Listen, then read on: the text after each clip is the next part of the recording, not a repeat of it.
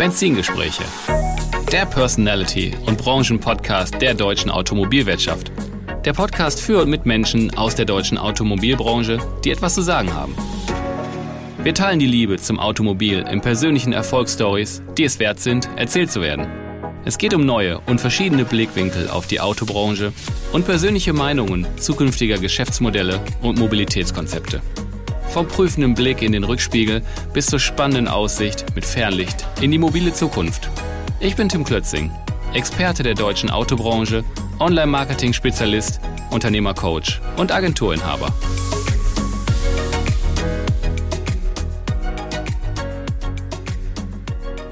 Kurzer Boxenstopp bei meinem Partner Instamotion. Instamotion ist die E-Commerce-Plattform für junge Premium-Gebrauchtwagen. Instamotion ist Ihr 24-7 Online-Verkäufer, der Ihnen zusätzliche Verkäufe beschert und dabei keine monatlichen Gebühren oder Leadkosten berechnet. Durch Absicherung unseres Anteileigners, der Allianz, nehmen wir dem Handel die Risiken der Garantie und der Gewährleistung gegenüber dem Endkunden ab. Damit ist Instamotion der perfekte Partner des Handels ohne Eigenbestand und zusätzlichen Wettbewerb. Für weitere Informationen oder eine Partnerschaft melden Sie sich gerne unter partner@instamotion.com. Herzlich willkommen zurück bei meinem Podcast Benzingespräche. Und heute zu Gast Shannon Hellmann, Brandmanager der Autovella GmbH und Co. KG.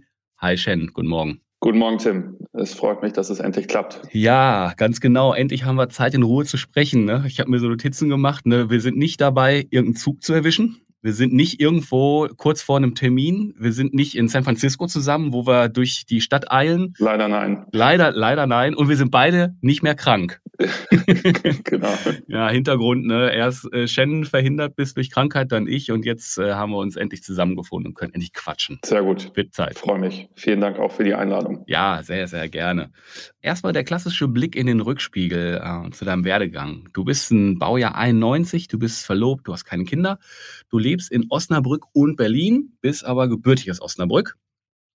Und du hast ein Studium in äh, New York gemacht, Chinese Internet Politics and Web Programming. Das war 2011 bis 2015. Mhm. Danach oder dabei, währenddessen hast du schon bei MessApp Projektmanagement oder Projektmanager App Development gemacht, bis 2015 auch. Dann bist du zurück nach Deutschland gekommen. Mitarbeit Roland Berger und bei der Weller Gruppe 2015, 16. Dann direkt Head of Digital Development, auch bei der Weller Gruppe 2016 bis 2020. Und dann hast du gewechselt auf den Posten des Brandmanagers bei Auto Weller, nee, bei der Auto Weller GmbH und Co. KG. Genau. Ich muss aufpassen, ich verspreche mich gerne. Ähm, und da bist du jetzt immer noch auf dem Posten. Das ist so die Zusammenfassung deines Werdegangs. Korrekt. Das ist korrekt, ja. Cool. So sieht's aus. Da haben wir erstmal ein Bild von dir. Ja, It's International, Shen. Wie kam es denn zu deinem Studium ausgerechnet im schönen NYC und warum genau diese Studiengänge und was waren da so die Inhalte? Weil Chinese Internet Politics, da kann man sich jetzt nicht so spontan was drunter vorstellen. Und was konntest du da so raus mitnehmen? Ja, also erstmal, wie kam es dazu, in New York zu studieren? Das waren auf der einen Seite private Gründe und auf der anderen Seite die Möglichkeit, einfach dort studieren zu können, weil das Studium in Amerika wirklich ja, erstklassig kann man sagen, aber auch wirklich einfach Spaß macht. Man kann sich sehr frei entfalten und entwickeln, wie man auch sieht an dem, an dem Studiengang, den ich gemacht habe. Mhm. Dieser China-Part, sage ich mal, der kam daher, dass mein Vater mich immer sehr früh auf China geschoben hat. Also ich hatte schon sehr früh äh, Chinesisch, Sprachkurse so ab der neunten Klasse, dann bis ins Studium und habe immer was, also immer mit der Sprache zu tun gehabt. Und dann äh, habe ich mich im Studium auch mal ein Semester nach China begeben und war ein Semester in Shanghai und habe dann gemerkt, dass ich überhaupt gar nicht mit China klarkomme und äh, in China leben möchte. Und dann habe ich mal so zurückgeguckt und habe gesagt, uh, also irgendwie habe ich so viel Zeit investiert und äh, jetzt habe ich erstmal das live erlebt und hm, eigentlich habe ich da gar keine Lust drauf und habe die Sprache fallen lassen, aber ich finde die Kultur halt enorm spannend. Mhm. Und äh, ich hatte immer so eine, ja, so eine Affinität zu Computern und äh, habe aber nie programmiert. Und als ich dann den Sprachteil Chinesisch habe fallen lassen, bin ich halt in die Webprogrammierung gegangen und habe trotzdem noch diesen kulturellen Aspekt von China aufgenommen. Und dann habe ich mir angeschaut, wie funktioniert äh, China vor allem in Form der der Zensur und wie wird das technisch unterstützt. Also das war eigentlich ganz, ganz spannend. Auf der einen Seite hatte ich dann Webprogrammierung, wo du es eigentlich technisch verstanden und gelernt hast.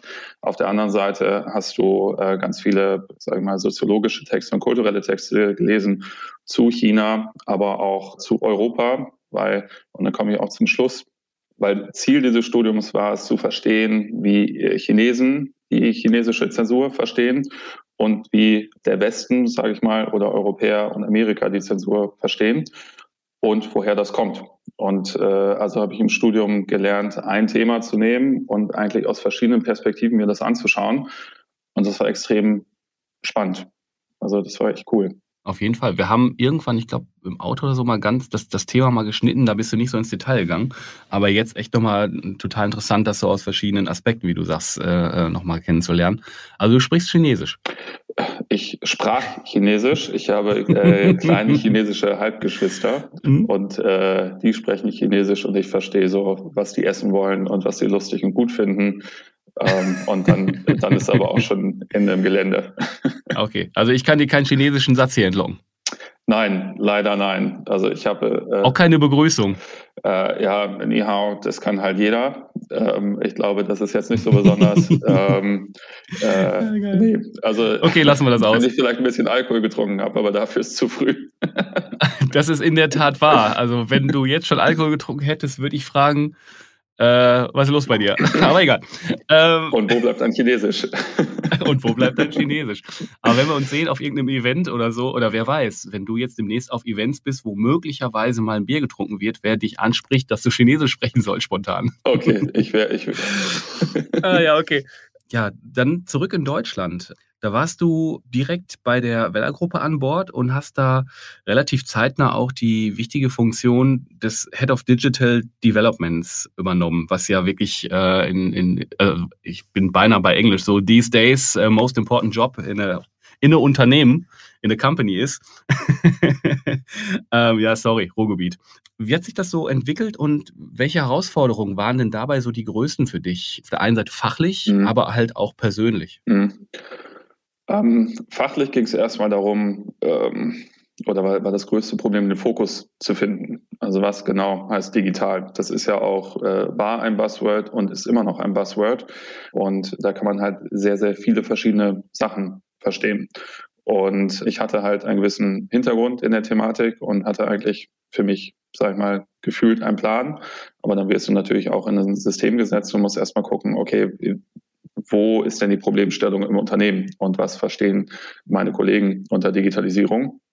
Und da kannst du halt sagen, okay, ist Digitalisierung eine Neuausrichtung des Geschäftsmodells oder ist Digitalisierung auf systemischer, technischer Basis oder ist es halt, wie oft bei uns in der Branche, so der Online-Verkauf. Und das ist einfach, also fachlich war das Problem, die digitale Problemstellung eigentlich zu definieren.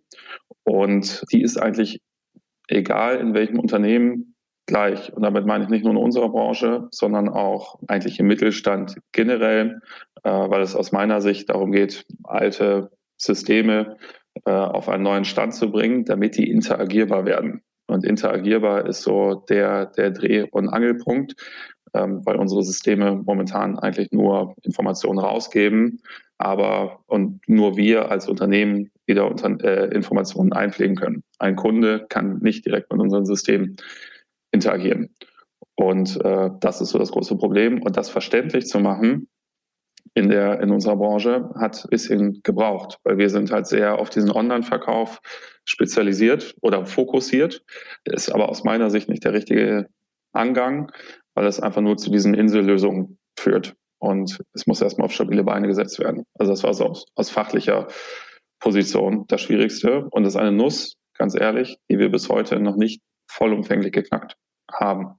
Okay, ja, krass. Also äh, interessant, dass du da auch das Wort Fokus erstmal nimmst, weil mein Job ist ja, on, also nicht Online-Marketing, aber Marketing als Ganzes und ein sehr starker Online-Einfluss, aber wir haben so mit der Digitalisierung im Autohandel nichts zu tun. Hm. Das blogge ich halt immer ab. Da gibt's andere Kollegen, die da ganz stark sind. Aber so beim drüber nachdenken ist es halt auch wirklich so, wenn man auf so einen Posten kommt, was ist es denn jetzt de facto und äh, wie ist das wahrgenommen bei den Kollegen, mit denen man arbeitet? Das, das sagst du sehr richtig. Gab es da Reibungsverluste oder Punkte direkt, wo ihr dann eingestiegen seid miteinander? Mhm.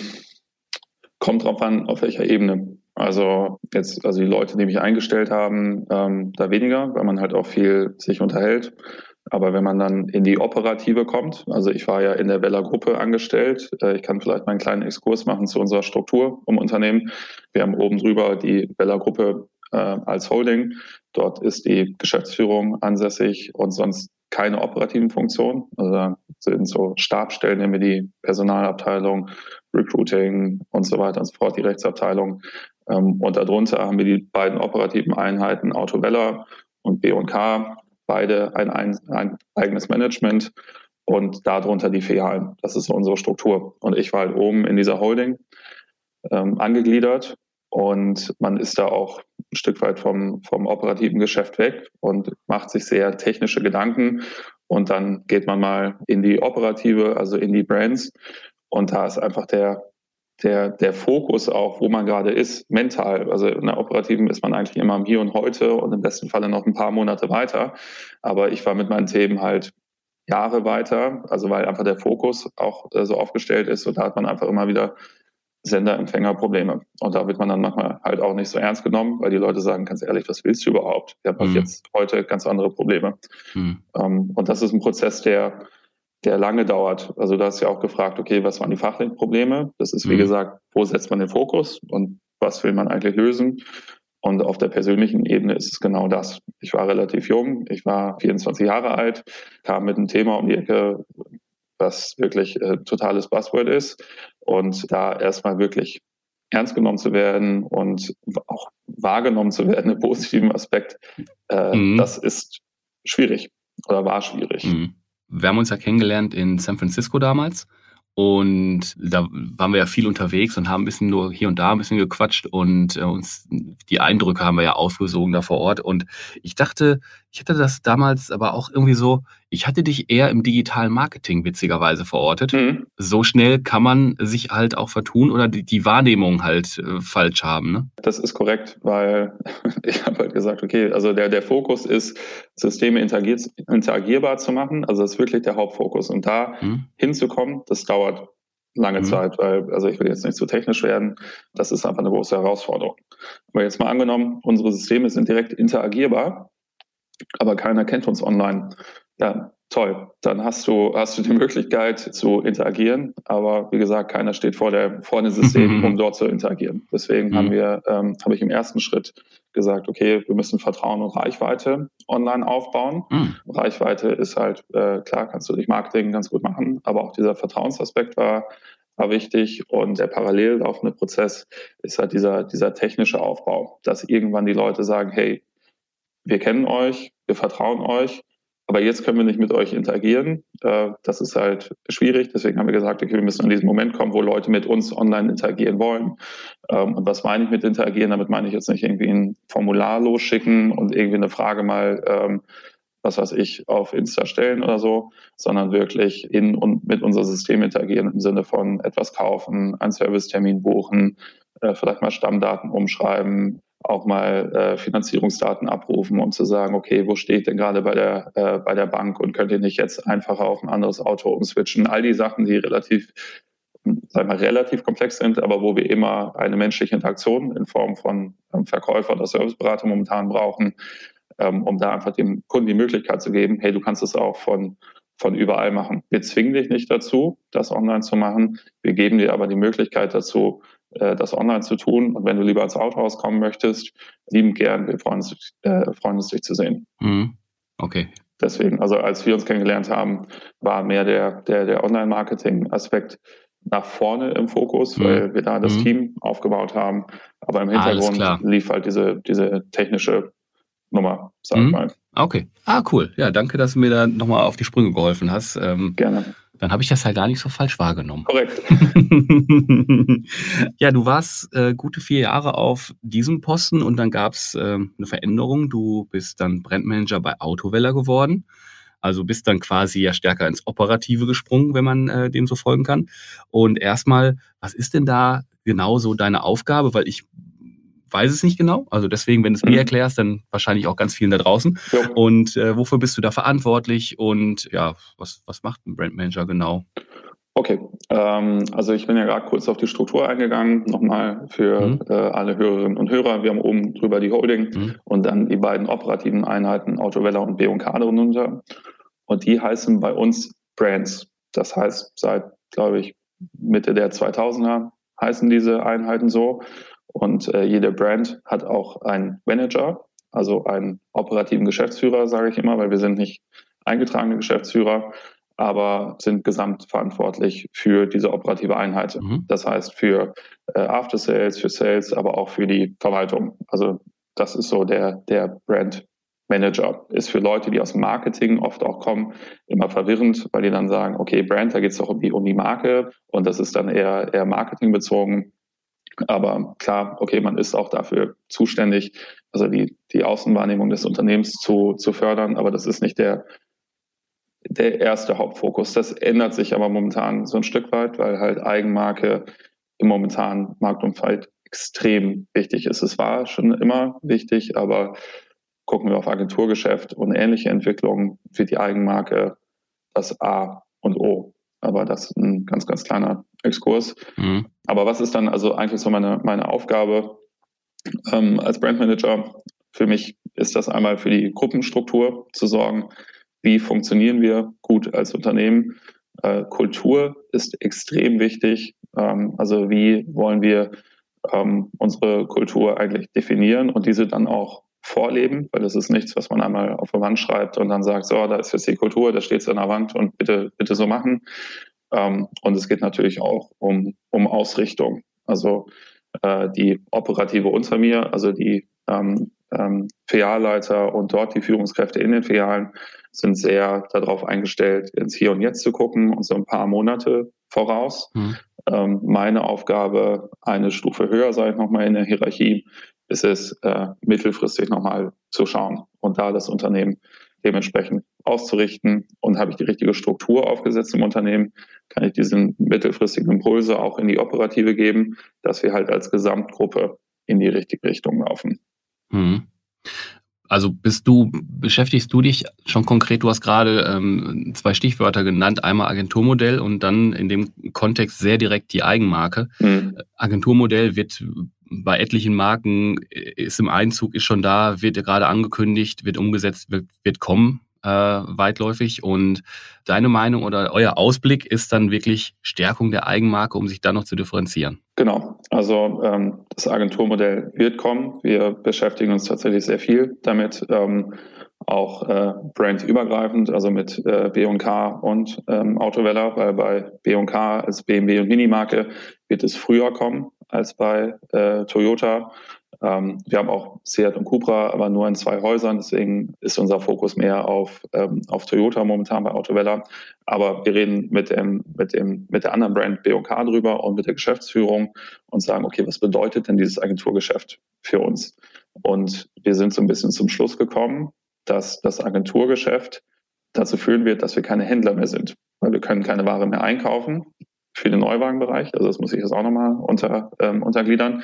Wir verkaufen extrem viele Gebrauchtwagen und das ist schön, weil dieser Markt ist frei. Da kannst du tun und lassen, was du möchtest. Noch, also die, ähm, mhm. aber gehe ich, geh ich gleich mhm. gerne auch nochmal drauf ein. Mhm. Ähm, aber im Neuwagenbereich wird es dazu führen, wir können keine Ware mehr einkaufen und verkaufen weil der Hersteller hat den Gesamtbestand und er fakturiert ja direkt an den Endkunden. Das heißt, unser Eigenzweck als Händler fällt völlig weg, weil wir nicht mehr handeln. Wir vermitteln nur noch. Und deswegen wird es darum gehen, möglichst viele Einheiten zu drehen. Und die Marge ist uns völlig egal, weil die ist nicht mehr in unserer Hoheit. Aber wir werden eine Vermittlungsprovision je Transaktion bekommen. Das heißt, wir müssen Stückzahlen drehen wie verrückt und nicht darüber, Billigheimer zu sein, sondern darüber eine starke Marke zu haben, eine starke Kundenbindung zu haben, damit Kunden sagen, hey, bei Autovella oder bei B&K, da möchte ich mein Auto unbedingt kaufen. Und äh, dann sind wir natürlich auch, ähm, ähm, sind wir am Zug, auch diese Kunden zu loyalisieren mhm. und da, dadurch halt unser Geschäftsmodell zu machen. Momentan ist es nämlich so, bist du groß, kannst du Preise durchsetzen, kannst du quer durch die Republik verkaufen. Es ist sehr transaktionsfokussiert, die einzelnen Transaktionen im Hier und Jetzt. In Zukunft wird es sein, und sage ich auch ein englisches Buzzword, äh, geht es mir um die Customer Lifetime Value um zu gucken, okay, wie lange kann ich den Kunden wirklich an mich binden? über seine gesamte, äh, gesamte Mobilitätsreise, mhm. sage ich mal. Mhm. Und deswegen ist die Eigenmarke so wichtig. Mhm. Ja, echt spannend.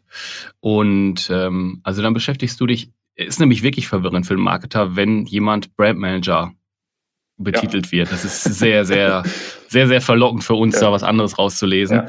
Ja. Ähm, also ist deine Aufgabe wirklich viel weiter, ich sag mal, unternehmerischer, dass, dass die Brand, also das Unternehmen im Blick zu haben. Geht genau. halt über alle Bereiche dann, ne? Ja. Mhm. Okay, das, äh, da bist du jetzt seit 2020 auf dem Posten. Da hast du ja auch einen perfekten Einstieg zu einer gewissen Covid-Pandemie äh, erwischt. Ja, ja ähm, äh, tatsächlich. Äh, ich bin im Juli 2020 eingestiegen. Und ja, natürlich ist das anstrengend, weil du viel mit Ängsten konfrontiert wirst und auch Zuversicht gleichzeitig geben musst. Also äh, auf, der, auf der menschlichen Ebene. Als Brandmanager bin ich ja auch für die Kultur zuständig ähm, wie ich gerade gesagt habe. Mhm. Und neben Eigenmarke, was in Zukunft extrem wichtig sein wird oder immer wichtiger wird, sind es halt unsere Mitarbeiterinnen und Mitarbeiter, weil die den persönlichen Touch auch ausmachen. Und äh, wenn du jetzt in so einer Zeit bist, wo wirklich keiner weiß, wie es irgendwie weitergeht, äh, hast du dann als äh, Brandmanager natürlich die, die ähm, Aufgabe, Zuversicht zu geben, einmal im Sinne von, hey, wir kommen da schon durch und es wird schon alles gut, äh, aber natürlich auch das Unternehmen äh, profitabel durch so eine Zeit zu führen. Also das war ähm, sehr, sehr anstrengend, weil auf der einen Seite musst du zur Hochleistung anspornen, auf der anderen Seite darfst du den Bogen aber auch nicht überspannen, dass äh, unsere Mitarbeiterinnen und Mitarbeiter, aber auch unsere Führungskräfte nur am Stock gehen. Äh, das war so die, die, die Schwierigkeit auf der einen, äh, auf der einen Seite. Auf der anderen Seite war es eine super dankbare Zeit, weil einfach alle Regeln äh, über den Haufen geworfen wurden. Es gab ja nicht mehr so das, das normale Regelbuch, wo gesagt wurde, Autohandel funktioniert so und das hat schon immer so funktioniert und genauso müssen wir das machen. wir standen halt mit dem Rücken an der Wand und haben gesagt, Leute, auch im Führungsteam haben wir dann überlegt, was müssen wir jetzt tun, damit wir gut durch diese Zeit kommen.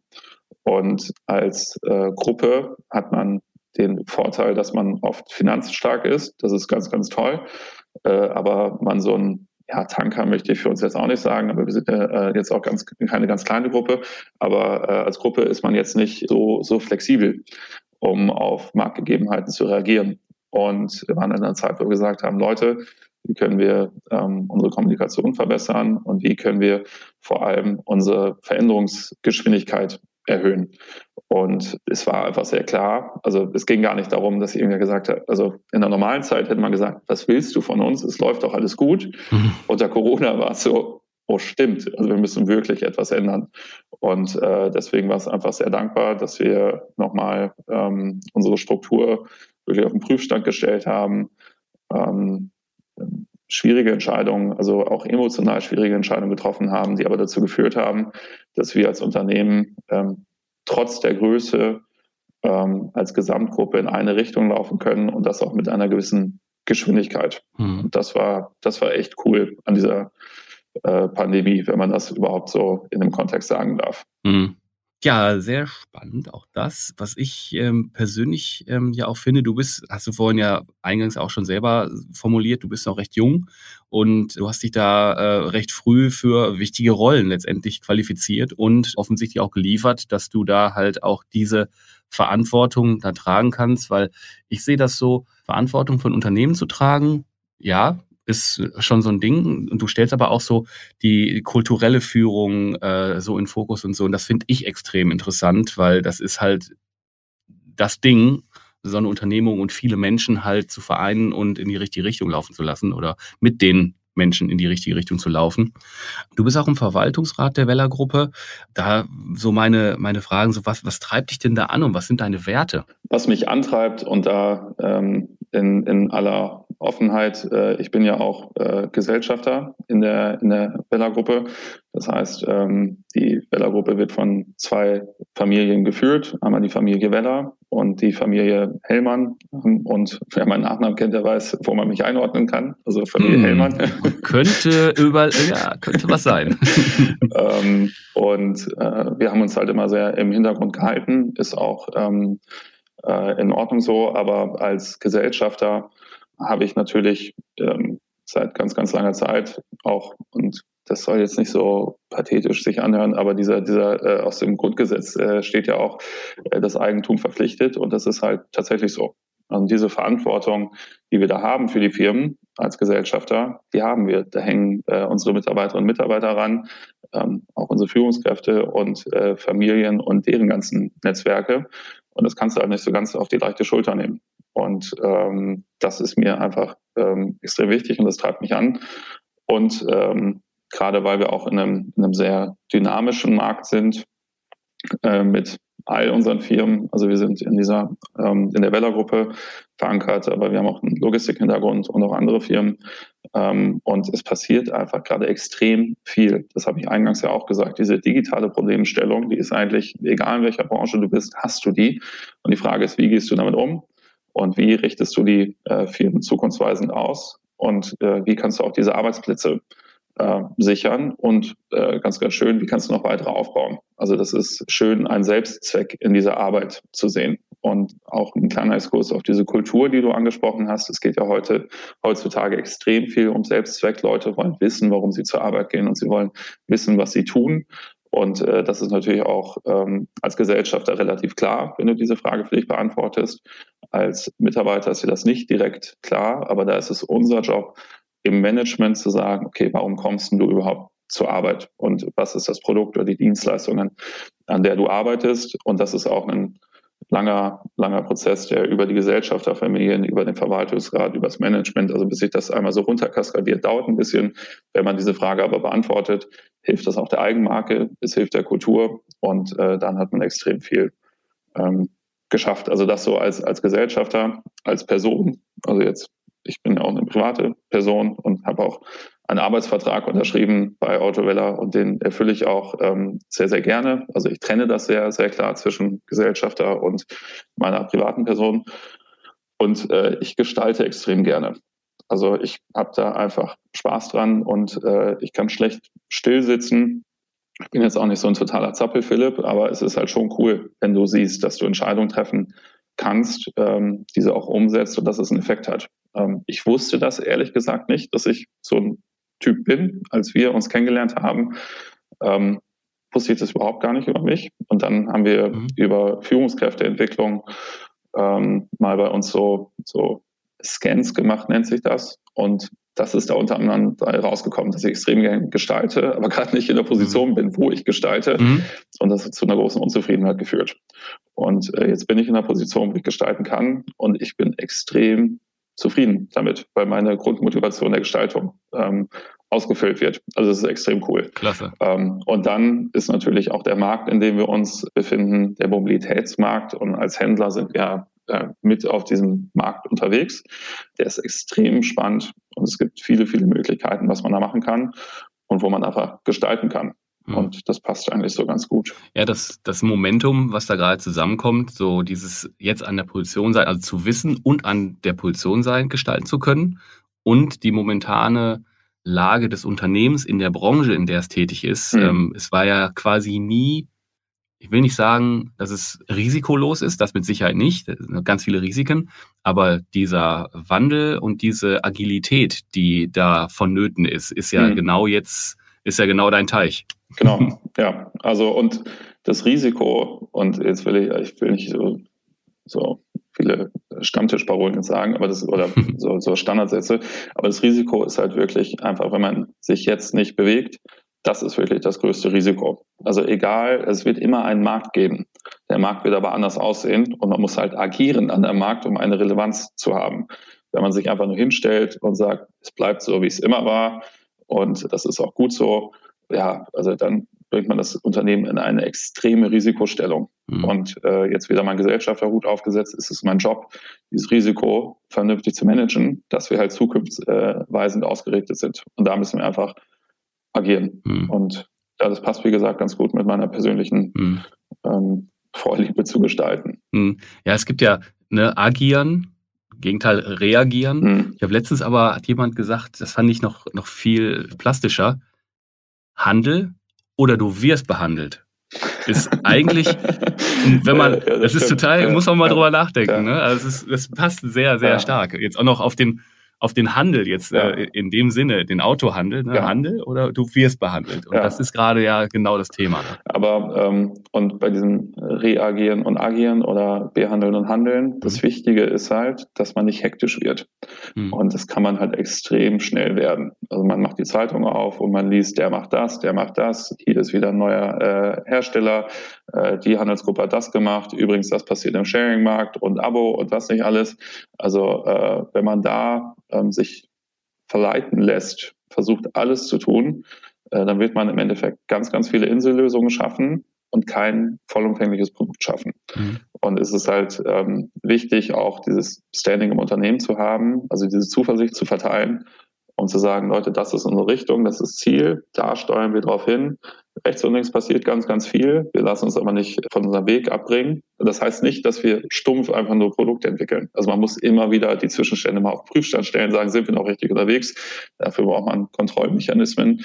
Aber es wäre ganz, ganz schlimm, wenn wir im Hier und Jetzt stehen und wir rennen mal nach rechts, machen was und dann gehen wir wieder zurück und rennen mal wieder nach links und dann geht es wieder zurück. Dann bewegt man sich im Endeffekt gar nicht. Man braucht schon so eine Art Nordstern, mhm. an dem man sich ausrichtet um halt langfristig erfolgreich zu sein. Mhm. Und man liest halt extrem viel, was da draußen alles passiert. Aber ganz ehrlich, jedes Unternehmen besteht ja aus Menschen. Und eine Organisation muss halt die richtige Kultur haben, um eine Dynamik zu entwickeln. Und wer das hinbekommt, der wird einfach extrem erfolgreich sein, weil, weil dann eine Organisation dynamisch genug ist, um sich zu bewegen. Und ja, das Problem, je größer ein Unternehmen wird, desto größer wird dieses Problem der Flexibilität. Und deswegen äh, lese ich oft was und sage, okay, die haben das jetzt gemacht, aber dann ist immer die Frage, wie vollumfänglich ist deren Lösung und wie lange haben die auch dahin gebraucht, um es zu schaffen. Und dann frage ich mich, okay, haben wir auch intern die Fitness als Unternehmen, uns auch in eine gewisse Richtung zu entwickeln. Also es geht mhm. nicht einfach nur zu sehen, oh, das Produkt brauchen wir auch, sondern eher die Frage, haben wir die Chance als Unternehmen überhaupt auch uns so weit zu entwickeln und steht das auf unserer Agenda in Richtung Nordstern. Mhm. Also man darf halt nicht panisch werden in meiner Position. Mhm. Das ist schlecht. nee, da gebe ich dir recht. Ja, wir, wir kratzen eigentlich schon die ganze Zeit äh, meinen mein nächsten Podcast-Abschnitt, nämlich das Fernlicht, den, mhm. den Blick ne, raus aus dem Rückspiegel äh, in die Weite nach vorne mit Fernlicht. Äh, da haben wir schon ein paar Mal gerade äh, Blicke reingeworfen. Da will ich aber jetzt aber mal rüberspringen. Gerne. Vielleicht erstmal mit Blick so allgemeine Berichterstattung äh, rund um, ich sage jetzt mal Weller mhm. als allgemeines, dass ihr da relativ erfolgreich die letzten Jahre durchstanden habt und, und sehr erfolgreich wart, muss man ja so rum sagen. Ja, so die meine Frage so, wie werden denn die nächsten und wie blickst du für euch in die Zukunft? Ja, also ich bin ein grundoptimistischer Mensch. Ich gucke immer positiv in die Zukunft. Das so kenne ich dich. Ja, das ist gut. Deswegen äh, werden die nächsten Jahre gut werden. Und ich weiß, dass sie gut werden, weil ich auf uns als Unternehmensgruppe äh, stolz bin, weil wir halt eine gewisse Dynamik an den, an den Tag legen können. Deswegen sind wir auch so gut durch die äh, letzten beiden Pandemiejahre geschritten. Also dass wir Erfolgsjahr nach Erfolgsjahr mhm ähm, schreiben, liegt an allen Personen in unserer Organisation, egal in welcher Abteilung, egal wer das ist. Wir haben diese beiden Jahre einfach wirklich gerockt und äh, das macht mich zuversichtlich, dass egal welcher Sturm da draußen ist, dass wir da durchkommen. Das einmal auf uns bezogen. Mhm. Jetzt mal den Blick so ein bisschen auf den Markt, ähm, was zum Beispiel Lieferengpässe angeht. Das ist eigentlich auch eine, eine gar, gar keine ganz schlechte Situation. Wenn man momentan auch in die, in die Presse schaut, sieht man ja, dass die Rendite im Handel nicht verkehrt ist. Und das liegt halt auch daran, dass weniger Ware faktoriert wird, aber mit höheren Erträgen. Und wir sind eine sehr gebrauchtwagenfokussierte Gruppe. Und alle da, die Deckungsbeiträge sind halt extrem gut und wir tun sehr viel dazu, unseren Bestand hochzuhalten. Und wenn man über so eine klassische Automeile fährt und mal über die Höfe schaut, äh, kann man immer eigentlich schon am, am Gebrauchtwagenplatz sehen, ob es dieser Gruppe momentan gut geht oder diesem Autohaus oder eben nicht, mhm. weil einfach die Ware knapp ist und der, der es hinbekommt, Ware zu bekommen, dem geht es normalerweise gut. Und diese, diese Lieferengpässe, A, sind die morgen nicht vorbei. Und B, wenn wir wieder Neuwagen liefern können, bis sich der Gebrauchtwagenmarkt wieder normalisiert, das dauert halt seine Zeit, also bis sie diese Fahrzeuge die Breit, äh, zweite Preisschiene erreichen. Mhm. Und das, ähm, deswegen gucke ich, was das angeht, sehr positiv äh, in die Zukunft. Dann gucken wir uns unsere Neuwagenpartner an, mit, und jetzt spreche ich nicht nur für Autoweller, sondern auch für B&K. Äh, da haben wir zum Glück Hersteller, die eine relativ gute Verfügbarkeit haben. Toyota hat halt, ähm, und jetzt wieder schwenkt zu Autoweller, Toyota hat durch diese Fukushima-Krise 2011, meine ich war es, die Lieferketten einfach extrem stabilisiert, weswegen sie jetzt auch eine stabile Lieferkette haben und im Endeffekt Ware zu produzieren. Und das tut uns natürlich gut. Und wir merken auch momentan, dass es halt ein Spießrutenlauf ist. Mal äh, ist die Verfügbarkeitssituation gut, mal ist sie schlecht. Ja, das ist in Ordnung, wenn wir, und da komme ich wieder auf uns zurück, wenn wir als Organisation gut aufgestellt sind, dann kommen wir damit mal klar und werden gut durch diese Zeit kommen. Also das ist die Markt, Sicht, also Angebot mhm. und Nachfrage. Mhm. Äh, und jetzt muss man wirklich gucken, okay, was passiert mit dem Agenturmodell? Das hatten wir schon besprochen. Mhm. Aber was mhm. äh, passiert auch mit dem, mit dem Kundenverhalten im Hinblick auf Mobilität? Mhm. Das ist tatsächlich eine Sache, wo ich noch keine vollumfängliche Antwort für habe. Äh, wir haben aber das Glück, dass wir in sehr vielen ländlichen Bereichen unterwegs sind. Also wir sind jetzt nicht äh, in einer Metropolregion verankert. Wir sind geografisch sehr weit verteilt und sind in sehr vielen kleineren oder mittelgroßen deutschen Städten unterwegs. Und da ist das Mobilitätsverhalten nochmal ein ganz, ganz anderes als in einer Großstadt. Also ich lebe ja in Berlin dort äh, und in Osnabrück und ich sehe einfach, wie das Mobilitätsverhalten anders ist, wenn man jetzt zum Beispiel auf Sharing schaut. Mhm. Ein Sharing-Geschäftsmodell in Berlin ist möglich, weil Berlin auch eine Stadt ist, die, sag ich mal, niemals schläft. Hier hat man so viele Menschen, die hier wohnen, die so viele verschiedene Nutzerprofile haben, dass das Auto, das Carsharing-Auto sehr ausgelastet werden kann. Guckt man jetzt mal Osnabrück, meine geliebte Heimatstadt, dort sind einfach die Nutzerprofile sehr ähnlich. Morgens werden die äh, Kinder zur Schule gebracht, dann geht es zur Arbeit, Nachmittag geht es von der Arbeit zurück, nochmal ein, einkaufen und dann isst man zu Abend und dann geht man auch schon wieder schlafen. Also so sieht so die von, keine Ahnung, 95 Prozent der Bevölkerung in Osnabrück der Alltag aus. Mhm. Und da ist es schwierig, so viele Autos hinzustellen, dass A, die gesamte Bevölkerung auf Sharing-Autos zurückgreifen kann und B, dass diese Fahrzeuge dann auch in Randzeiten vernünftig ausgelastet werden. Also deswegen habe ich gar nicht so, so Sorge, was ähm, diese Besitztumsfrage angeht. Also wenn man mhm. wirklich kaufen, Besitz auf mhm. einem Ende des Spektrums hat und Sharing auf dem anderen Ende des Spektrums, ja. ist es in unseren äh, Märkten so, dass Besitztum und jetzt ist es egal, ob es Abo, Leasing oder Finanzierung ist, das werfe ich jetzt mal alles in, mhm. in einen Hut, weil es geht darum, ich möchte was selber für mich haben und temporär besitzen. Und das wird in unseren Märkten weiterhin gut sein. Die Frage ist, sind es weiterhin Autos oder wird es zukünftig vielleicht auch mal Fahrräder werden oder Roller und so weiter und so fort. Ähm, das sind ja auch Fragen, mit denen sich unsere Hersteller beschäftigen. Mit, bei Seat haben wir Seat Mo, die ja auch Elektroroller mittlerweile verkaufen. Ich war diese Woche bei Toyota ähm, beim Beyond Zero Summit, ne, hat sich äh, dieses Event genannt, wo Toyota mal gezeigt hat, was, wie sieht deren Gesamtstrategie aus und da werden halt nicht nur Autos gezeigt, da werden auch äh, ÖPNV-Lösungen gezeigt, wie zum Beispiel Wasserstoffbus. Da werden auch Roller gezeigt, da werden auch Rollstühle gezeigt, äh, da werden Roboter gezeigt, weil die halt sagen, das Wort Mobilität ist viel, viel breiter gefasst und unsere Palette muss größer werden. Die Frage kann ich für uns noch nicht beantworten, aber wir sind Händler, Schrägstrich, Vermittler, wenn wir diese Kundenkontakte haben und die richtigen Produkte haben, dann werden wir sie und die richtigen Prozesse haben und die richtigen Mitarbeiter haben, die richtige mhm. Kultur haben, also dieses gesamte Paket, dann ist es relativ egal, was wir verkaufen. Mhm. Äh, unsere Kunden finden unsere Marke gut. Wir kriegen die besten Mitarbeiter der Branche, weil die auch unsere Marke gut finden, weil wir denen einen, einen Sinn und einen Zweck vermitteln, mhm. weil wir die richtige Struktur haben und kriegen es dann auch an den Endkunden. Dementsprechend bin ich wenig pessimistisch, sofern man äh, sich bewegt, ähm, auch reflektiert, sagen, sind wir richtig und sind wir gut mhm. unterwegs. Aber dann ist die Marktgegebenheiten, sag ich mal, egal, dann kommen wir da schon durch, genauso mhm. wie in den letzten zwei Jahren. Sorry, das war jetzt sehr lang, aber so ist so mein Blick. Das war äh, kom komplett toll, weil äh, du hast mir äh, ein, zwei Fragen aus dem Mund genommen. Die hast du einfach, du hast einfach gesprochen und meine Fragen beantwortet, die ich hatte. Schön. Perfekt. Von daher hast du eine wunderbare Schleife jetzt auch schon um das Fernlicht gemacht, das, was ich alles so von dir wissen wollte. Ganz, ganz lieben Dank. Wir kommen schon zu meinen klassischen Abschlussfragen, wo ja keiner drumherum kommt. Und da vielleicht mal so deine persönliche Meinung, Auto-Abo, Direktvertrieb, äh, alles, was da so kursiert.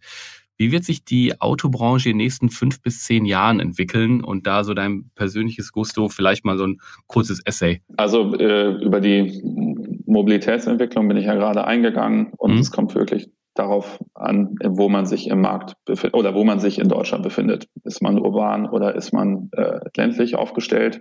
Äh, deswegen kannst du das nicht in Summe alles über einen Kamm scheren. Und ich würde eigentlich das wiederholen, was ich gerade gesagt habe. Mhm. Aber ich glaube, die größte Veränderung in der Autobranche wird die Konsolidierung im Autohandelsmarkt sein, die wir seit Jahren sehen. Und da sind wir in Deutschland einfach sehr ein bisschen hinterher, wenn man sich Amerika anschaut oder, oder England zum Beispiel anschaut was wir in die gleiche Richtung gehen. Also A, werden die Autohäuser weniger, also der, der, die Touchpoints werden dadurch nicht unbedingt weniger, aber das, das traditionelle Autohaus wird weniger. Warum werden die Touchpoints nicht weniger? Weil man A, digital äh, Leute mehr abholen kann und B, weil es andere Formate geben wird, wie Innenstadtstores oder andere Formate gibt, wo man einfach mit der Marke interagieren kann. Mhm. Ähm, das heißt, also Autohäuser werden weniger und die Unternehmer, die diese Autohäuser und Touchpoints kontrollieren, die werden auch weniger. Die werden, also es werden, es wird weniger Unternehmen, Unternehmer geben, mhm. die aber größer sind. Also das mhm. äh, sehen wir seit Jahren und das wird auch hier so passieren. Das passiert aus meiner Sicht aus zwei Gründen. Einmal, weil der äh, Hersteller gerne weniger Partner hat, mit denen er aber enger zusammenarbeiten kann. Also wenn ich mir vorstelle, ein Hersteller hat 400 Unternehmer, mit denen er im Handel zusammenarbeiten muss, ja, das ist extrem anstrengend und natürlich reduzieren die das und das machen die auch sehr aktiv. Und auf der anderen Seite hat man immer wieder die Problematik des Generationswechsels in mittelständischen Unternehmen, wo die Gründer einer Auto, eines Autohauses oder einer Gruppe einfach alt werden, irgendwann ausscheiden und das Geschäft nicht an die nächste Generation übergeben wird. Keine Nachfolgeregelung. Genau. Ist auch kein äh, Autohandelsproblem, sondern ein generelles Problem für unseren mhm. Mittelstand. Das finde ich extrem schade in Deutschland, weil das mhm. etwas ist, was uns sehr, sehr stark macht als, als äh, Land. Und ich freue mich immer tierisch, wenn eine Übernahme, also Generationswechsel, mhm. äh, wirklich funktioniert. Das freut mich für die Familien, das freut mich für die Firmen und für alle Mitarbeiter, die darunter hängen. Aber das werden wir in den nächsten Jahren extrem viel sehen, weil auch die ganzen Babyboomer-Generationen ja gerade in dieses Alter kommt wo sie eigentlich einen Generationswechsel machen müssen. Und es wird halt leider nicht jeder hinbekommen. Das ist der eine Part. Und dann werden wir, glaube ich, noch ganz viele andere Hersteller bei uns auf dem Markt sehen, die andere Formate auf den Markt bringen des Vertriebes. Und äh, da freue ich mich echt eigentlich drauf, um zu gucken, wer kriegt eine vernünftige, vollumfängliche Lösung hin. Es geht ja nicht nur um den Vertrieb, sondern es geht auch um, um äh, wenn du dir die Customer Journey anschaust danach, um die Nutzung. Da ist auch der After Sales enorm wichtig. Und äh, da werden wir, glaube ich, viele spannende Lösung in den nächsten fünf bis zehn Jahren sehen. Mhm. Sehr spannend. Welche ist denn deiner persönlichen Meinung nach, wiederum nach die aktuell innovativste Entwicklung im Autohandel? Das ist eine nicht ganz einfache Frage, mhm. aber ich stelle sie dennoch. Für mich, also ich kann dir nicht die eine, ja doch, vielleicht kann ich eine Sache nennen, obwohl ich bin jetzt nächste Woche da, aber für mich ist eigentlich alles innovativ, was den Autohandel, also ich beziehe mich jetzt nur auf Autohandel, nicht Autobranche, sondern Autohandel, mhm. was den Selbstzweck des Autohauses in Frage stellt. Und der Selbstzweck des Autohauses ist momentan, dass Kunden dahin kommen, um eigentlich mit uns zu interagieren. Und es braucht immer bei uns, also wenn jemand bei uns Umsatz tätigen möchte, braucht es immer einen menschlichen Counterpart auf unserer Seite, der den Kunden entgegennimmt und das Geld im Empfang nimmt. Jetzt, ich rede sehr, sehr technisch jetzt gerade. Und jede Lösung, die es schafft, dass der Kunde direkt interagieren kann mit uns. Das heißt, es wird kein Mitarbeiter unbedingt benötigt. Und wer, wer das hinbekommt, das ist für mich Innovation. Ich gebe mal ein greifbares Beispiel. Jemand hat einen Unfall und er äh, kommt ins Autohaus und muss ein Gutachten erstellen lassen.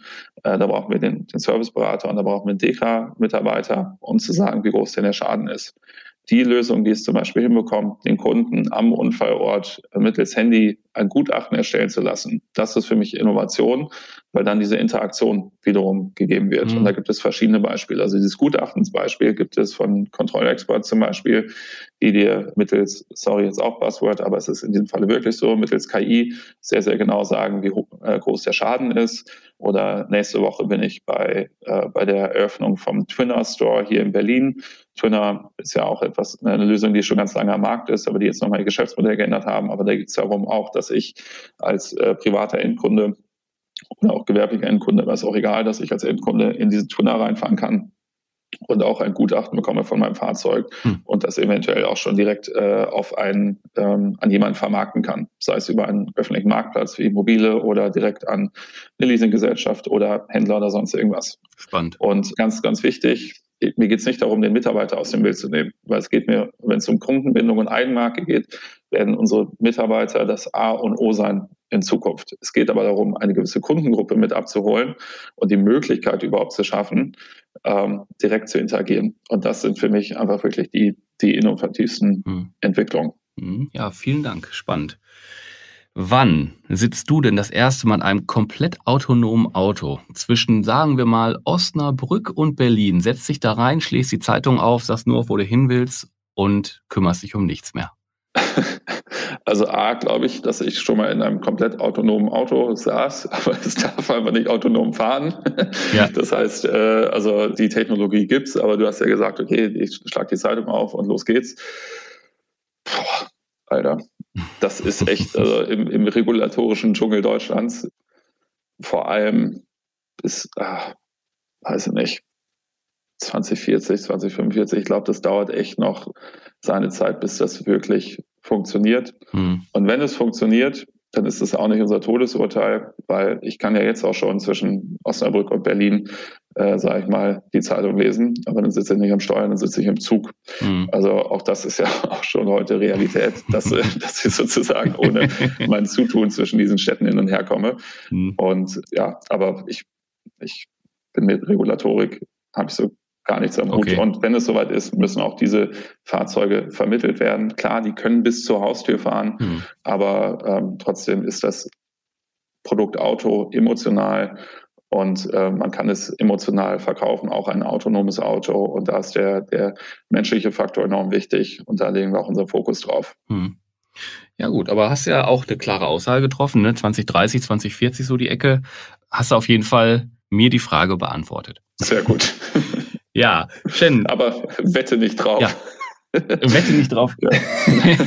also ich hatte ja schon, ich hatte ja schon diverseste Antworten auf die Frage, ne, zwischen, äh, ich weiß nicht, fünf und 50 Jahren so ungefähr alles oder ich, ich möchte das nicht beantworten und dann haben wir diverse Szenarien hier durchgespielt. Shannon, ganz, ganz lieben Dank, dass du dir die Zeit genommen hast äh, für uns, ähm, dass wir mal mit einer jungen Führungskraft äh, bei einem großen Unternehmen sprechen konnten, was da seinen Job macht und wie der Job aussieht und wie er da hingekommen ist, fand ich extrem spannend. Das wollte ich wirklich mal von dir hören und auch in Ruhe mit dir sprechen, wenn wir nicht gerade irgendwie irgendwas erwischen müssen. Ja, Tim, äh, ja, also wie gesagt, ich habe mich auch gefreut. Vielen Dank, dass du mir zugehört hast und die Chance gegeben hast. Und äh, ich freue mich auf das nächste Wiedersehen und danke auch an alle Hörerinnen und Hörer, dass sie, wenn sie bis hierhin zugehört haben, bei uns zugehört haben. Also Danke sehr. Okay, ja, cool. Dann auch danke von meiner Seite fürs Zuhören und wir hören uns äh, sicher bald wieder. Macht's gut. Ciao. Tschüssi.